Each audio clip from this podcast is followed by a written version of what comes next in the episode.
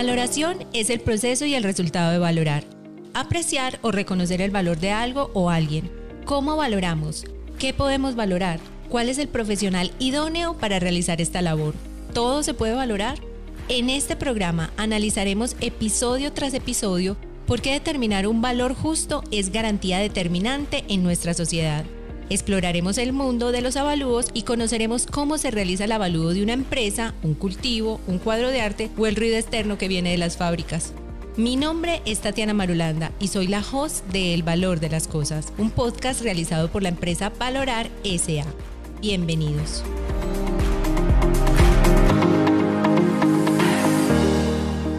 Hola Erika, bienvenida al programa El Valor de las Cosas. ¿Cómo estás? Muy bien, muchas gracias mucho. Cuéntanos, Erika, ¿qué haces en Valorar S.A.? Yo en Valorar soy pues evaluadora, ya llevo seis años con la compañía, eh, ha sido una oportunidad muy grande que me han brindado. Eh, yo pues soy de Bogotá, desde Bogotá me, me salió pues la oportunidad de conocer una nueva ciudad y de empezar pues mi vida profesional aquí con Valorar. Qué bueno. ¿Y qué es lo que más te ha gustado de Valorar? Eh, la calidad humana que tienen digamos que pues uno ser como extranjero y no extranjero. me acogieron muy bien. Eh, yo pues obviamente llegué aquí sola, a conocer una nueva ciudad, a conocer nuevas personas, entonces fue como una segunda familia que me acogió. Y me enseñaron muchísimo y me siguen enseñando mucho. Qué bueno, Erika. Cuéntame un poco más sobre tu labor, el día a día tuyo aquí en la empresa. Mi labor pues es realizar todo tipo de avalúos, avalúos de proyectos masivos, eh, avalúos de proyectos de infraestructura, como avalúos también puntuales. Entonces, ya digamos cosas más específicas de hoteles, de hospitales.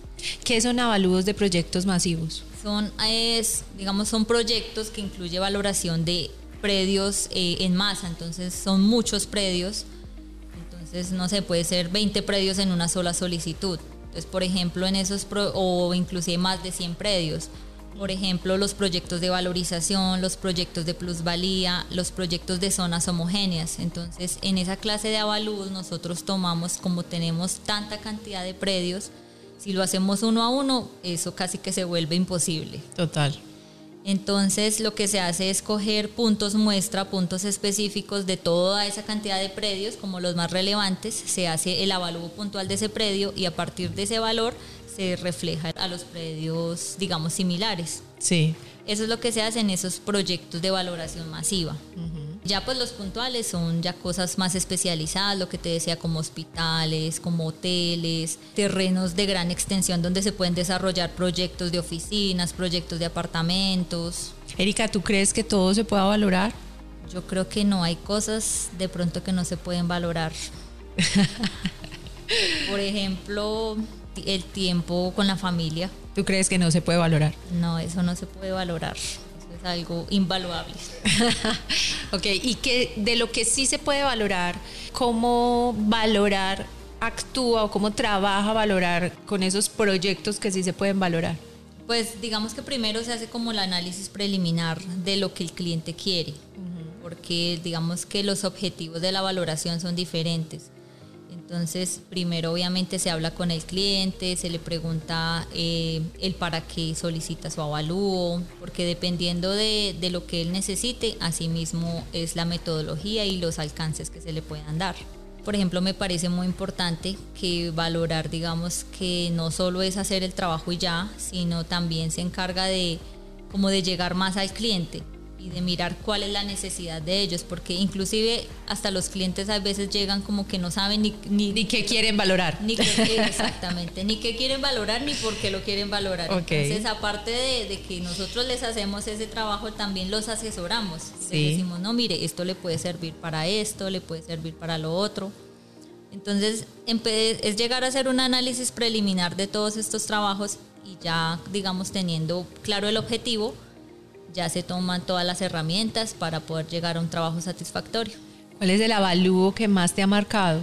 El avalúo que más me ha marcado. ¿O que más experiencia te ha dejado, más aprendizaje? Uy, no, son varios. Por ejemplo, me tocó, bueno, me tocó la valoración de un hotel. Entonces eso es una cosa muy grande. Me tocó hacerlo por muchos métodos, fue una investigación grande, pero se aprendió también bastante. Sí. Las valoraciones de los lotes, lotes que son muy grandes, que son de proyecto, pues que uno puede desarrollar muchas cosas ahí, ese también son grandes retos, porque la normatividad es muy variable, permite muchas cosas. Entonces, pero entonces tú tomas como un terreno, un lote, y lo, le haces el avalúo y le dices al cliente, bueno, usted aquí puede hacer un hotel, un... Exactamente. Sí, eso es muy interesante. puede hacer un montón de cosas.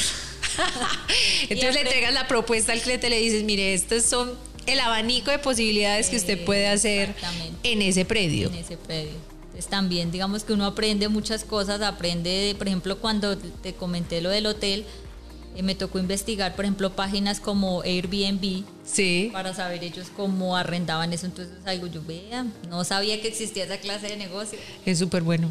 Las inversiones, por ejemplo, tampoco sabía que existía, que digamos uno puede comprar una habitación de un hotel como parte de, un negocio de inversión que uno quiera hacer. Sí. Entonces el hotel obviamente se encarga de arrendar todas sus habitaciones y al propietario le dan su, su porcentaje eso tampoco, por ejemplo, no, no sabía que existía ese tipo de negocios. Pues, me estoy enterando contigo acá. Y muy bueno.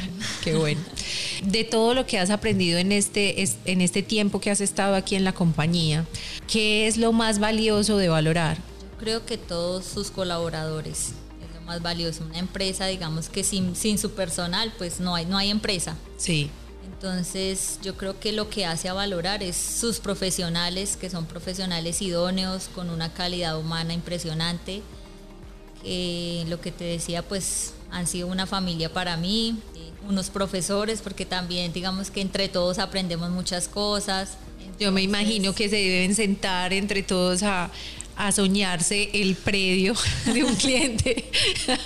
Algo así. Eh, mira que es, es, chistoso. A veces salimos inclusive a almorzar, a, celebrar los cumpleaños de alguien y empezamos... Y todos los temas de conversación es de predios. Sí, claro. ¿Usted qué cree que haría en este predio? Ay, mire, por allá están vendiendo, allá está bueno hacer. Claro, me imagino, me imagino. Y me imagino también que cada uno tendrá su visión diferente de las cosas. Entonces, así creo que el cliente está mucho más nutrido con la información. Eso, por ejemplo, también es muy enriquecedor, que lo que hace valorar que cuando, o sea, todos los avalúos que hacemos siempre pasan antes por una mesa técnica invitamos a muchos profesionales. Aquí obviamente tenemos muchos. Tenemos el ingeniero civil, el financiero, la ingeniera ambiental, la agrónoma. Entonces, lo que tú dices, todos aportan su granito de arena, dan sus puntos de vista. Entonces se genera, digamos que un, un avalúo muy, completo que abarca muchas cosas. Perfecto. ¿Y cómo se lo entregan al, cliente? ¿Se lo entregan en un informe o sí, la idea, se lo explican? Porque pues te digo honestamente, Sí, uno me imagino que debe ser muy divertido para uno que le entreguen la información y le digan, tú puedes hacer un hotel ahí, tú puedes hacer, no sé, un spa.